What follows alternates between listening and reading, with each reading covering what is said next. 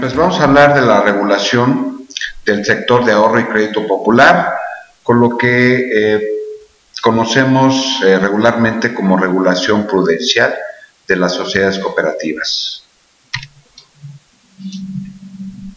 Eh, la justificación, las principales razones por las que las sociedades cooperativas de ahorro y préstamo deben ser reguladas y supervisadas van a ser las siguientes.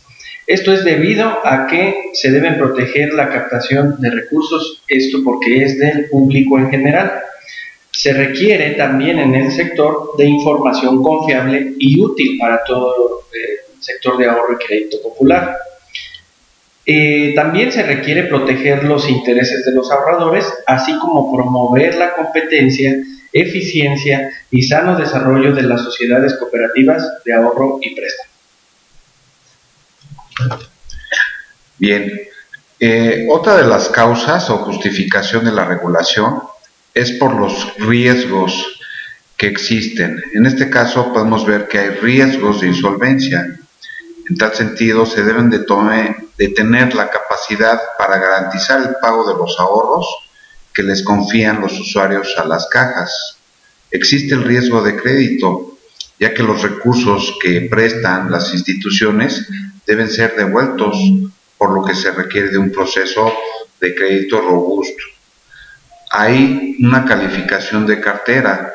Esto es para reconocer eh, la calidad que la cartera de crédito debe tener para tomar decisiones con información que sea correcta e útil para esa toma de decisiones.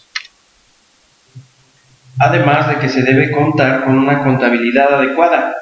Deben de registrar y evaluar adecuadamente las operaciones, las cooperativas de préstamo, tanto activas como pasivas, todas las operaciones para saber con precisión cuál es su situación financiera y los excedentes reales que están teniendo. En el número 5 tenemos los controles internos.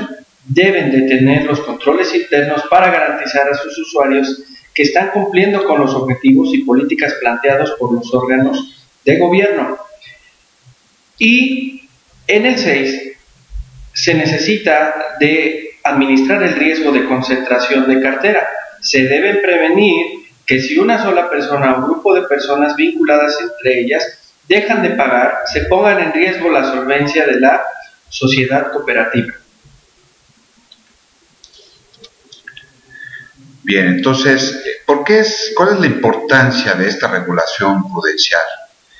Hay que considerar que la aplicación de esta regulación ayuda a implementar los mecanismos de gestión que, por un lado, permiten administrar mejor los recursos y los riesgos que tienen estas entidades, reducen la posibilidad de haber malos manejos, permiten una mejor rendición de cuentas al tener mejores controles y contribuyen a ofrecerles a sus socios y comunidad donde operan una garantía de acceso a más y mejores productos financieros, que a su vez ha demostrado históricamente que contribuyen a una mejora en la calidad de vida de las personas.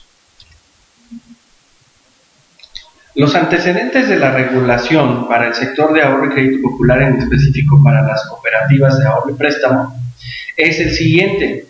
En 1951 se crean las primeras cajas populares en México y vean cómo hasta 1991 hay eh, una regulación ya específica en la Ley General de Organizaciones y actividades auxiliares del crédito, donde se crea una figura que se llama la figura de la Sociedad de Ahorro y Préstamo, las famosas SAP. Pero vean cómo pasan 40 años sin prácticamente ninguna regulación. Ahora, en de 1991 al 94, en el 94 se modifica la Ley General de Sociedades Cooperativas para prever la figura de sociedad cooperativa de ahorro y préstamo. Cabe mencionar que antes solamente existía la cooperativa de producción y la de consumo, y las de ahorro y préstamo estaban consideradas como de consumo, hasta la ley de 1994 que ya se crea la figura como tal de, cooperativa de ahorro y préstamo. Luego en 1998 al 2000 se verifica la quiebra de crédito y ahorro del noreste, el arbolito, y fraude de cajas, de muchas cajas, de N cajas, ¿no? Mediante el abuso de la figura de sociedad cooperativa de ahorro y préstamos. Esto es inminente, eh, en este caso de todos los fraudes que hubieron, se hizo inminente la necesidad de eh, llevar a cabo la regulación y la supervisión de estas operaciones, de estas cooperativas. Ya para el 2000 se publica la ley de fideicomiso pago, es decir, es como un fondo de protección a los ahorradores, ¿sí? En el sector de las nuevas cajas populares solicita la creación de un marco legal específico, por lo cual en ese entonces el Congreso y las autoridades financieras iniciaron la elaboración y discusión de un marco legal para estas sociedades. Siendo que ese fideicomiso pues, no, es, no fue suficiente, en el 4 de junio del 2001 se publica por primera vez la ley de ahorro y crédito popular, que aquí tendrán que poner atención cuáles son las diferencias con lo que vamos a seguir. La ley de ahorro y crédito popular ha tenido nueve modificaciones hasta la fecha y probablemente ya cada vez más. Sin embargo, aunque son muchas, debemos considerar que la regulación financiera debe de tener la capacidad para adaptarse a las circunstancias. Por ejemplo, la ley de instituciones de crédito en el mismo periodo ha tenido 18 reformas. Ahora bien, ¿cuáles son los objetivos de esta ley de ahorro y crédito popular que acabamos de mencionar? Bueno, pues en primera instancia proteger los depósitos de los ahorradores y promover el desarrollo de este sector. ¿Cómo? a través de atribuir a la Comisión Nacional Bancaria de Valores facultades de autorización, supervisión, regulación y sanción. Establecer un esquema de supervisión auxiliar a cargo de las federaciones a, través de sus respectivos comités de supervisión. Esto quiere decir que las federaciones tenían la facultad de ejercer acciones de supervisión auxiliar. Y tenían también eh, que establecer un esquema de seguro de depósito a cargo de las confederaciones a través de un fondo de protección. Es así como el primero de abril del 2002 la Comisión Nacional Bancaria y de Valores inicia la emisión de la regulación secundaria a la Ley de Ahorro y Crédito Popular. Inicialmente se emitió una disposición por tema, o como se le llama comúnmente una circular por cada tema, es decir, una circular para requisitos de autorización, otra circular para regulación prudencial, otra circular para operaciones, otra circular para criterios contables, otra circular para fondo de protección y otras circulares para N temas que son previstos en esa ley.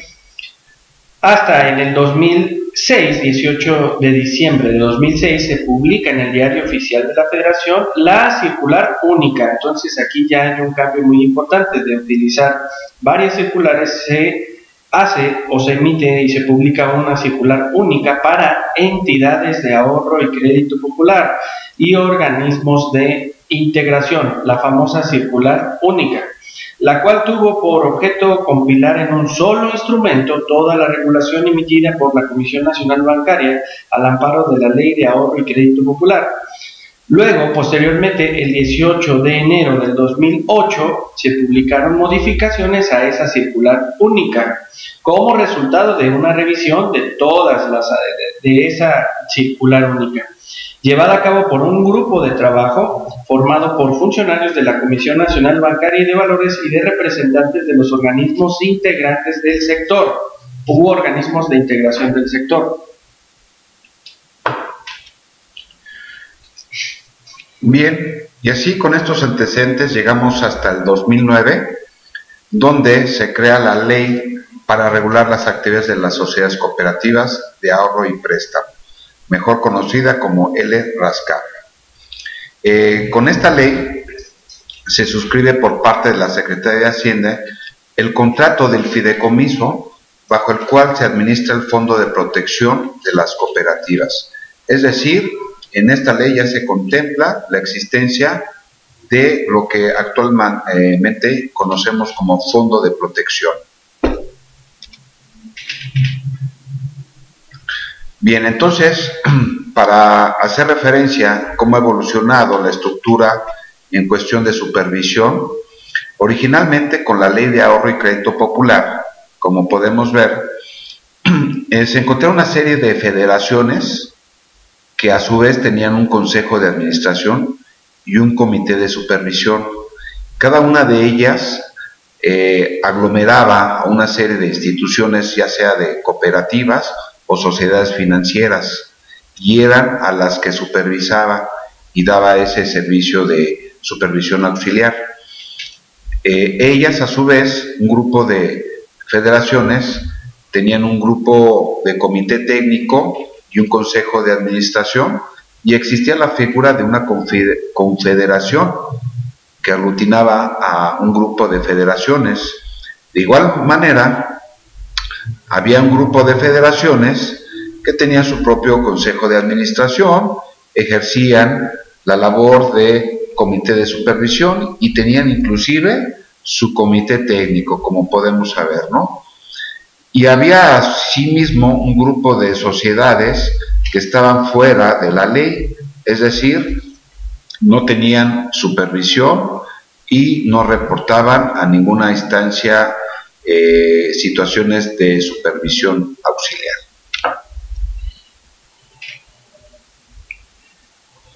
Eh, el legislador, es decir, el Congreso de la Unión, los eh, diputados, senadores de, este país, reconocieron que las cooperativas de ahorro y préstamo y las sociedades financieras populares tienen fines distintos y tienen una naturaleza distinta. Inclusive van a mercados diferentes. ¿sí? Es por tal motivo que su marco legal también tendría que ser diferente. No solamente tenían que haber sido eh, reguladas por la ley de ahorro y crédito popular, sino separadas y por eso se creó la, la LRASCAP, para poder eh, tener una legislación un tanto distinta de las sociedades financieras populares que ahora son supervisadas y reguladas por este, la Ley de Ahorro y Crédito Popular y las sociedades cooperativas de ahorro y préstamo por la LRASCAP, aunque pertenecen al mismo sector que se llama sector de ahorro y crédito popular. Como podemos ver en este diagrama, el sistema financiero mexicano, eh, desprendiendo de lo que es la Comisión Nacional Bancaria y de Valores, reconoce entre sus sectores el sector de ahorro y crédito popular, de donde se desprende precisamente la existencia de las sociedades cooperativas de ahorro y préstamo. En el marco regulatorio actual, se está respetando en términos de constitución y organización de las cooperativas de ahorro y préstamo, se respeta precisamente la organización, la naturaleza social, es decir, de dónde nacen las cooperativas, de quién, de qué público, de qué este, sectores nacen eh, eh, las cooperativas de ahorro y préstamo y cómo deben de ser constituidas y cómo éstas deben de apegarse a lo dispuesto también en la Ley General de Sociedades Cooperativas. Vean cómo hay ya una separación y se respeta la organización de una cooperativa, la naturaleza y la constitución, que es diferente al de una sociedad eh, anónima, una sociedad eh, común, ¿verdad? De, todo el mundo está eh, a vista de todos, ¿verdad? Ahora, la elección de directivos y la designación de funcionarios depende de las propias sociedades cooperativas, ¿sí? de los propios socios. Los procedimientos de elección y designación, así como los requisitos para ocupar cada cargo de directivo o funcionario, deberán señalarse en donde en las bases constitutivas, por lo que la asamblea o las asambleas de las cooperativas lo determinan. ¿Sí? Repito cuáles son los requisitos, procedimientos, designación para nombrar a funcionarios y directivos. Son autónomas entonces las cooperativas de ahorro y préstamo. Sí, en el tema de las confederaciones y las federaciones en este nuevo marco regulatorio, bueno, eh, ellos asumen como un organismo de representación gremial en su constitución y funcionamiento. Se establece también que la Ley General de Sociedades de Crédito, sin requerirse autorización por parte de la Comisión y de otra autoridad, es decir, lo que nos quieren decir es que en la actual marco regulatorio se hace eh, referencia a la Ley General de Sociedades Cooperativas, de cuál es el papel y cómo surgen los organismos de representación. En este nuevo este, marco regulatorio, estas autoridades ya no tienen funciones de supervisión auxiliar ni la de administración del Fondo de Protección. Siempre son organismos de representación gremial.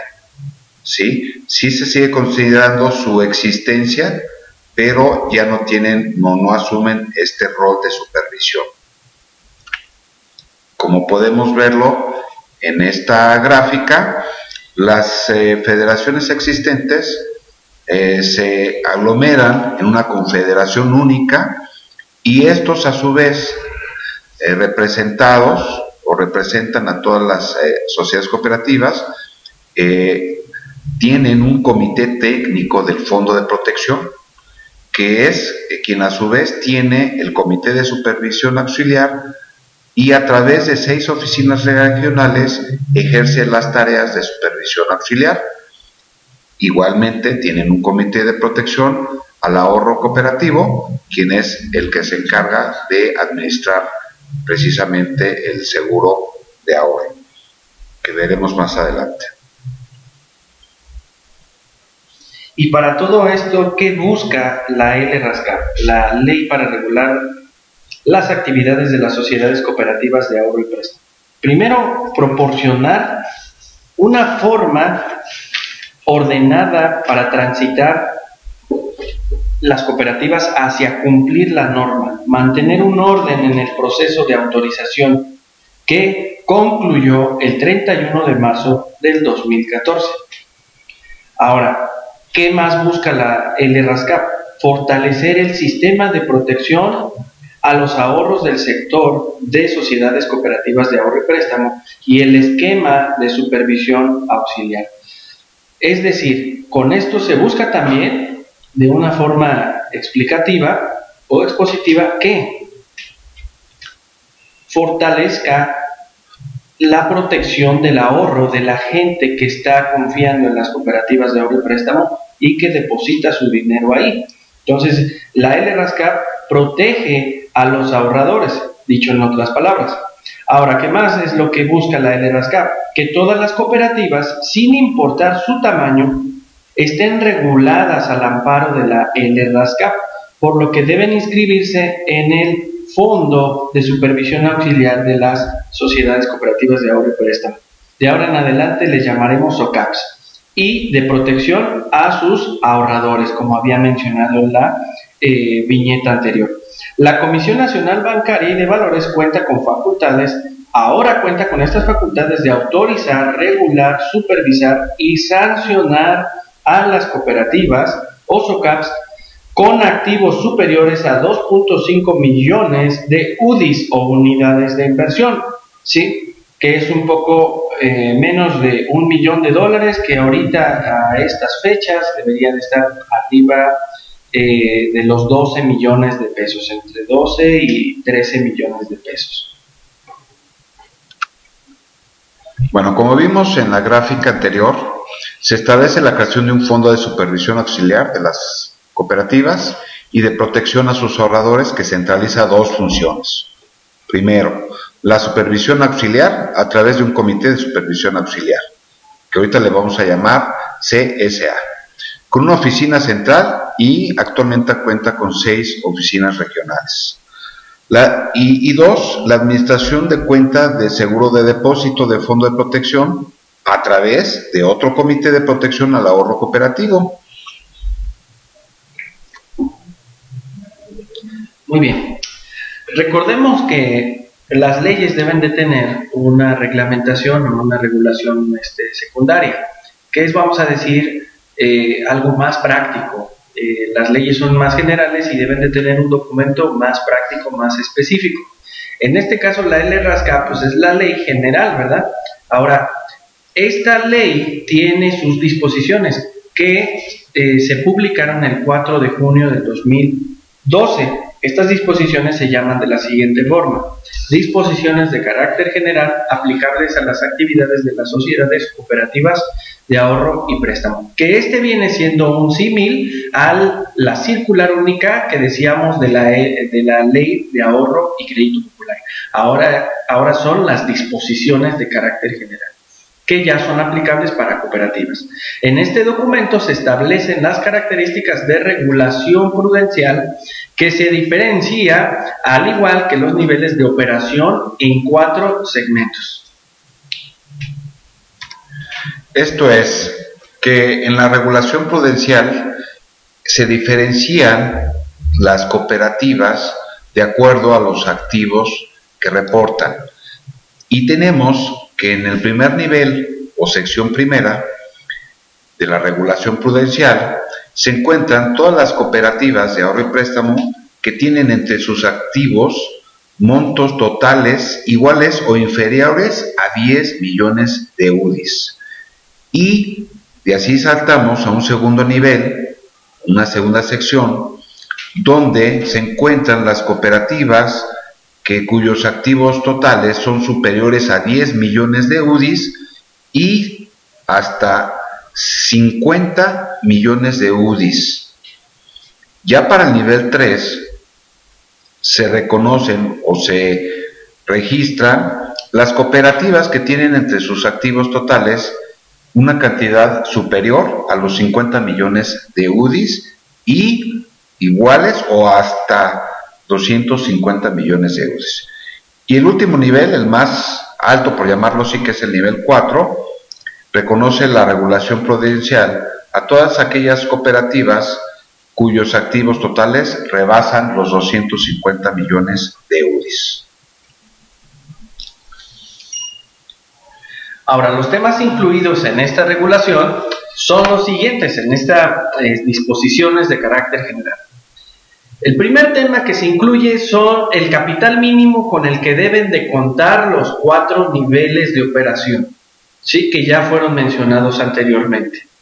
¿Cuáles son los requerimientos de capitalización o riesgos de cada uno de los cuatro niveles de operación? ¿Cómo se van a administrar los riesgos en los cuatro niveles? Y si ustedes pueden observar, en el nivel 1 de operaciones no hay regulación para la administración de riesgos, pero a partir del nivel 2, con sus excepciones, se tendrá eh, una regulación o una exigencia en materia de administración de riesgos, en donde es obligatorio en el nivel 3 y en el 4. Es donde van a tener las cooperativas que contar con un comité de riesgos y administradores integrales de los riesgos financieros a los que está expuesta una, una cooperativa. También van a ver, existe el tema del control interno, cuáles son los términos, referencias, condiciones que debe tener todo el sistema del control interno de una cooperativa de préstamo en sus cuatro niveles. Aquí no hay ninguna excepción. El siguiente tema que ustedes van a ver en las disposiciones de carácter general son los requisitos que se tienen que tener en los manuales, en las características de las operaciones de crédito, procesos crediticios. Como ustedes pueden observar, a partir del nivel 2 en adelante ya hay requisitos específicos, aunque como es una cooperativa de ahorro y préstamo, pues se recomienda que se, que se tenga documentación y eh, eh, este, reglamentación en las cooperativas, aunque sean de nivel 1 o inclusive un nivel inferior, ¿verdad? Al 1. Ahora, el provisionamiento de cartera son eh, requisitos eh, y parámetros que se tienen que tener en cada uno de los cuatro niveles de operación, así como el coeficiente de liquidez, es decir, el dinero que van a manejar las cooperativas de forma líquida. De en los cuatro niveles, ahí vamos a tener los requisitos, indicadores que nos permitan saber si la cooperativa está gestionando bien sus recursos o lo están haciendo de una forma deficiente. Ahora, también vamos a ver un tema que se llama la diversificación de los riesgos en las operaciones. que es un tema o algo que habíamos mencionado anteriormente, para que exista una administración correcta de los riesgos en las operaciones crediticias y también en términos de revelación de información y estructura de la, de la, información que tiene que emitir una cooperativa de ahorro y préstamo acerca de la situación que ellos tienen, cómo la van a publicar, cómo la van a revelar. Ahora, ¿Cuál es el beneficio de la regulación prudencial o de las disposiciones de carácter general? El primero y que hemos mencionado desde el principio es proteger los ahorros de los socios actuales de las cooperativas y los que van a ser socios, es decir, de los socios potenciales. También la regulación o las disposiciones impulsan el desarrollo de la cooperativa de forma ordenada y eficiente. ¿sí? Ahora, ¿Qué más provoca la regulación prudencial? Limita los riesgos en los que está incurriendo una cooperativa de ahorro y préstamo.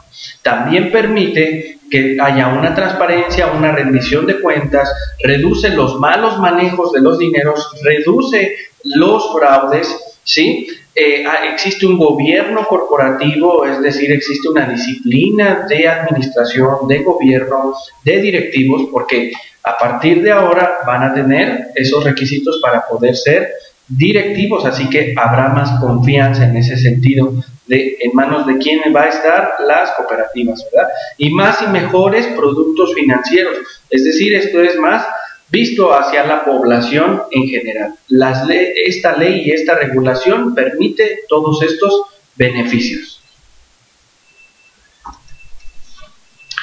Bien, como vimos estos nueve requisitos de la regulación prudencial, que como escucharon, eh, dependiendo del nivel de operación, eh, cada cooperativa eh, requiere presentar alguno de estos. Vamos a ver en detalle cada uno de estos nueve. En primer lugar, como mencionamos, está el capital mínimo. ¿Qué es el capital mínimo y para qué es? Bueno, aquí se promueve la participación y el desarrollo cooperativo y facilita el acceso de más acreditados al beneficio del cooperativismo. Esto se integra básicamente con la suma del capital social más las reservas de capital social. El capital mínimo requerido aumenta conforme el nivel de activos de la sociedad. Esto quiere decir a que las eh, cooperativas tienen que tener entre sus finanzas garantizado un nivel de capitalización de sus recursos, asegurando que eh, las operaciones provienen de recursos internos y no tanto de financiamiento externo. Esto es lo que busca, digamos, este primer eh, indicador. El segundo requisito es, son los requerimientos de capitalización por riesgos. Eh, los cálculos para estos requerimientos son sencillos y atienden a la naturaleza de sus operaciones y sus riesgos, así como de los costos asociados eh, para su determinación. En resumen, vamos a decir que para las sociedades de nivel 1 se calcula en función de un porcentaje de su cartera crediticia neta. Y para el resto de los niveles de operación, es decir, del 2 al 4, se calcula en función de un porcentaje de sus activos eh, ponderados eh, por grupo de riesgo. Es decir, aquí varía el porcentaje, depende del tipo de, de riesgo. Muy bien, sigamos. El control interno es una parte importante de la regulación eh, prudencial, es una parte fundamental y tiene que ver con el conjunto de objetivos. Aquí vamos a responder qué es el control interno. Son políticas, procedimientos y registros que establezca la sociedad con el propósito de qué? De procurar mecanismos de operación que permitan identificar, vigilar y evaluar los riesgos que puedan derivarse del desarrollo de las actividades del negocio. Ahora, ¿cuál es el negocio? El ahorro y el préstamo. Entonces queremos con esto regular y procurar mecanismos que evalúen los riesgos, que los vigilen, que los identifiquen de forma oportuna. Inciso B, delimitar las diferentes funciones y responsabilidades del personal al interior de la sociedad. Es decir, que no haya una eh, duplicidad de funciones, una eh, incongruencia de funciones, una falta de claridad en las funciones, sino que cada uno tenga bien delimitado las funciones y responsabilidades que tiene al interior de la cooperativa. Inciso C. Diseñar sistemas de información eficientes y completos. ¿Cómo podríamos explicar esto? Las cooperativas deben de contar con sistemas informáticos, computacionales, aplicaciones confiables, eficientes y completos que permitan a su vez pues garantizar la adecuada operación de la cooperativa. E inciso D, coadyuvar a la observación de las leyes y disposiciones aplicables. ¿Sí? Es decir, a la LRASCAP, a las propias disposiciones y todas las demás disposiciones y leyes que le apliquen a una cooperativa de ahorro y préstamo.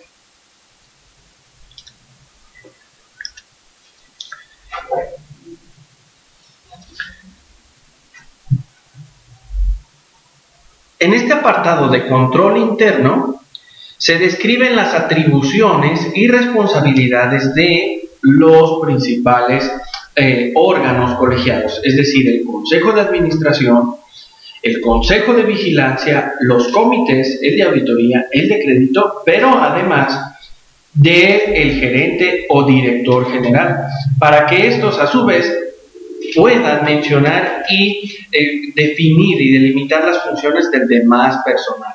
Pero por lo pronto al principio se deben de delimitar estas responsabilidades que son de los órganos y comités y personal más importante en términos de responsabilidad de una cooperativa. De igual manera, se van a describir los manuales y procedimientos necesarios para el control de todas las operaciones, es decir, de ahorro y de préstamo. Y de aquí, del ahorro y préstamo, cómo emanan otros manuales más. Bien, el otro punto es el provisionamiento de cartera crediticia y bienes adjudicados.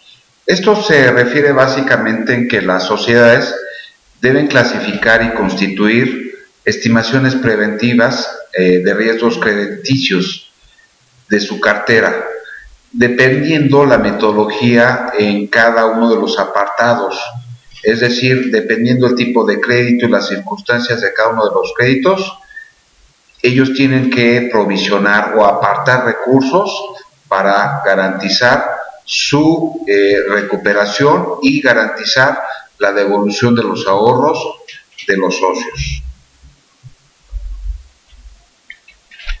Prosigamos. ¿Qué es el coeficiente de liquidez? El coeficiente para empezar es un indicador.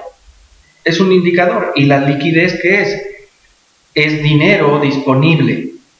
Es dinero en efectivo. Es dinero en cierta cuenta bancaria que puede ser líquida, es decir, que puede ser retirable, que puede ser eh, este, dispuesta para cualquier necesidad a corto plazo. Entonces, el coeficiente de liquidez es las cooperativas deben mantener niveles de liquidez mínimos, mínimos niveles de, de, liquidez o de dinero en relación con sus operaciones pasivas de corto plazo. Es decir, deben de tener niveles de liquidez mínimos de sus operaciones de ahorro de ahorro, de la gente que ahorra en las cooperativas. Entonces, esto es debido a que si tienen eh, escasez de liquidez, no van a poder ellos inclusive ni siquiera pagar este, sus gastos normales o hacer préstamos, realizar préstamos. Entonces es muy importante que las cooperativas mantengan un mínimo de dinero disponible para poder hacer frente a estos compromisos que puedan tener. Ahora, eh, eh, o, también este, no solamente compromisos, sino su forma de colocación de ese dinero. Ahora, pasivos de corto plazo. ¿Cuáles son los pasivos de corto plazo mencionados en la parte del primer párrafo? Dice, los pasivos cuyo plazo por vencer sean menores o iguales a 30 días y los depósitos a la vista son pasivos a corto plazo. Y vean cómo estamos mencionando que son depósitos. ¿De quién vienen los depósitos? de los asociados, de los socios. Ahora, deberán las cooperativas mantener una posición de por lo menos el equivalente al 10% de sus pasivos a corto plazo, son, aunque sea el 10% de los depósitos invertidos en depósitos a la vista, así como en títulos bancarios, valores gubernamentales o en disponibilidades cuyo plazo de vencimiento sea igual o menor a 30 días. Esto quiere decir que las cooperativas del dinero que vayan generando de ahorro de la gente, de los socios, tendrán que destinar un 10%, invertirlo en depósitos a la vista, en títulos bancarios, en valores gubernamentales o en disponibilidades menores a 30 días, con un vencimiento menor a 30 días. Es decir, que deberán garantizar que el dinero siempre esté disponible para cuando un socio necesite llevarse su dinero o para gastos o para lo que fuere necesario en la cooperativa. El siguiente punto es la diversificación de riesgos en las operaciones. En este sentido, se establecen los límites, condiciones, distribución, destino y excepciones para las actividades, ya sea activas, que se refieren al otorgamiento de crédito, o las pasivas, mediante las cuales las cajas reciben depósitos e inversiones de sus socios. A esto se refiere la diversificación en estas dos principales actividades que realizan las cooperativas.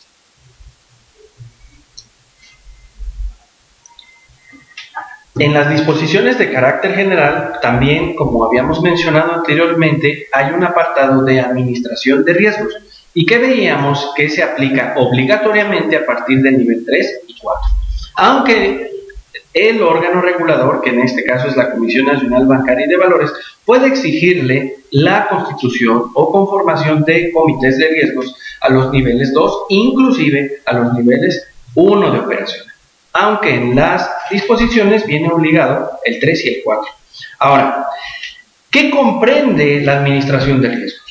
Comprende los objetivos, las políticas, los procedimientos y las acciones que se implementen para identificar, medir, vigilar, limitar, controlar, informar y revelar los riesgos a que se expone la sociedad cooperativa en su operación.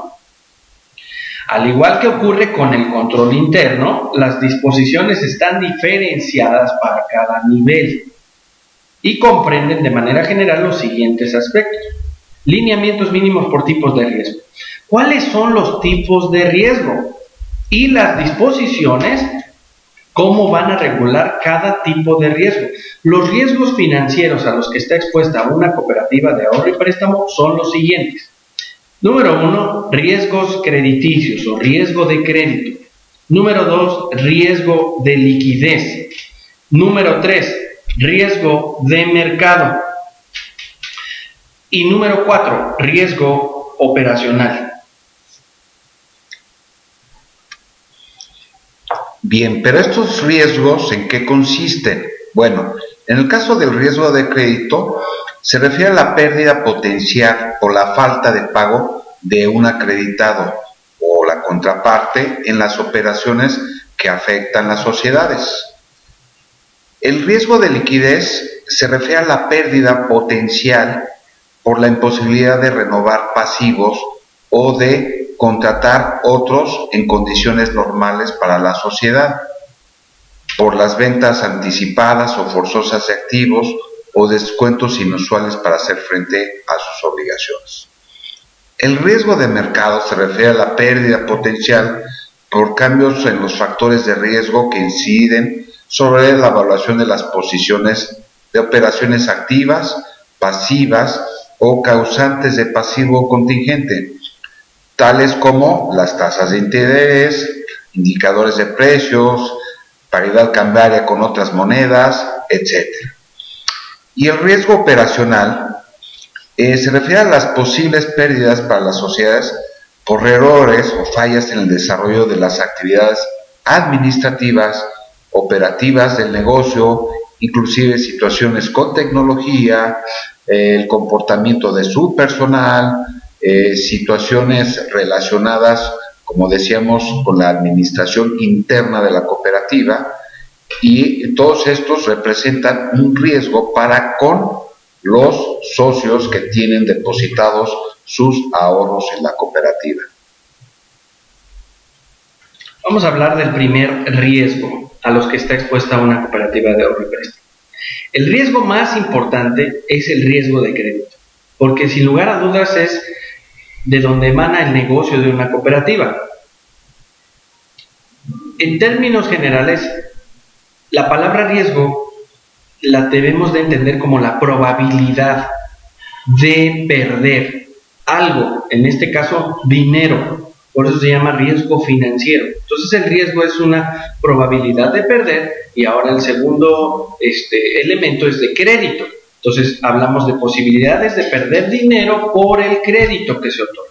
Ahora, en la regulación se establecen cuáles deben de ser los, eh, eh, los requisitos para que las cooperativas puedan identificar, vigilar, supervisar, etcétera, los riesgos a los que está expuesta la cooperativa y se puedan evitar y se pueda evitar esa pérdida.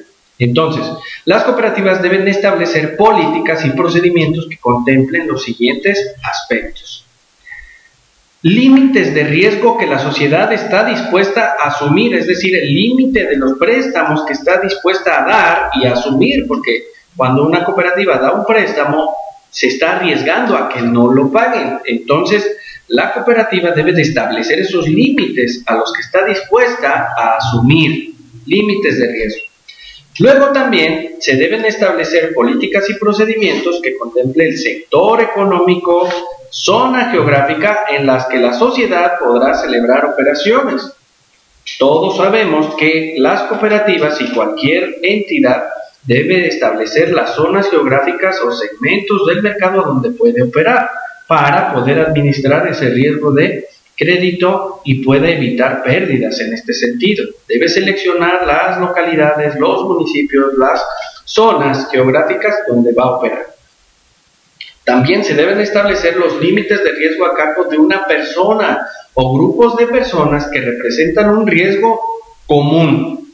Un riesgo común. Esto quiere decir cuando hay personas que están, eh, vamos a decir, están dependiendo de algunos ingresos eh, entonces hay un riesgo de que esos ingresos eh, se puedan perder. Y, y, cuando esos ingresos de una familia, vamos a decir, dependen de una sola persona y tienes de esa familia algunos familiares pidieron préstamo y la persona responsable del ingreso familiar pierde su trabajo, entonces hay un riesgo de todos esos préstamos que se hayan dado en esa en ese grupo. Entonces, también se deben establecer esos límites de riesgo, vigilancia y control efectivo de la naturaleza, características, diversificación y calidad del portafolio de crédito, es decir, de los productos de crédito que se estén promocionando, que se estén llevando al mercado.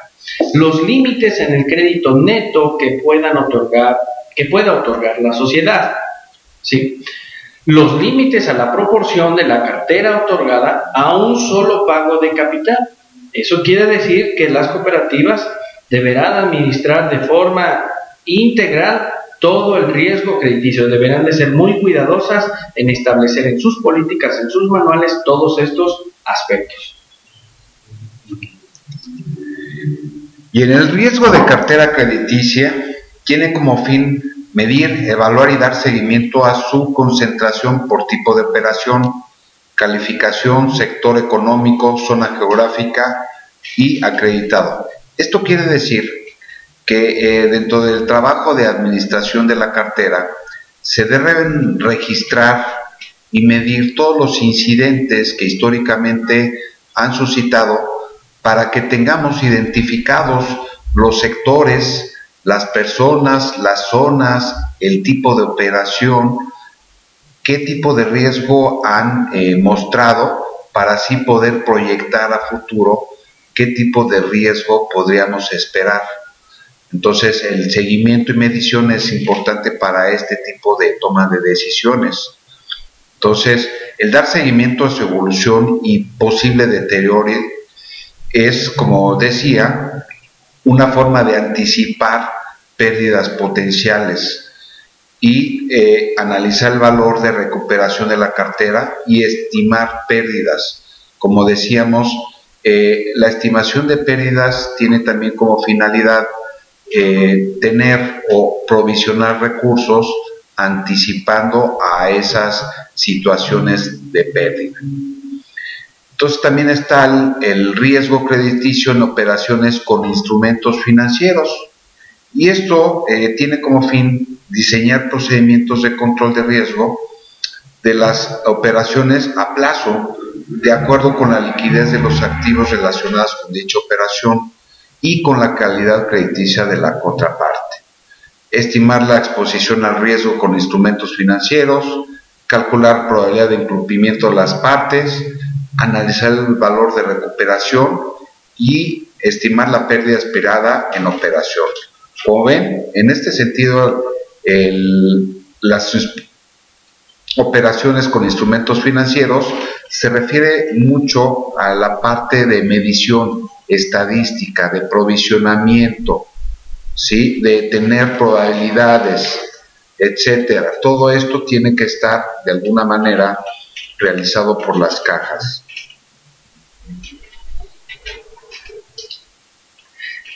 ¿Qué otro aspecto está regulado en estas disposiciones de carácter general?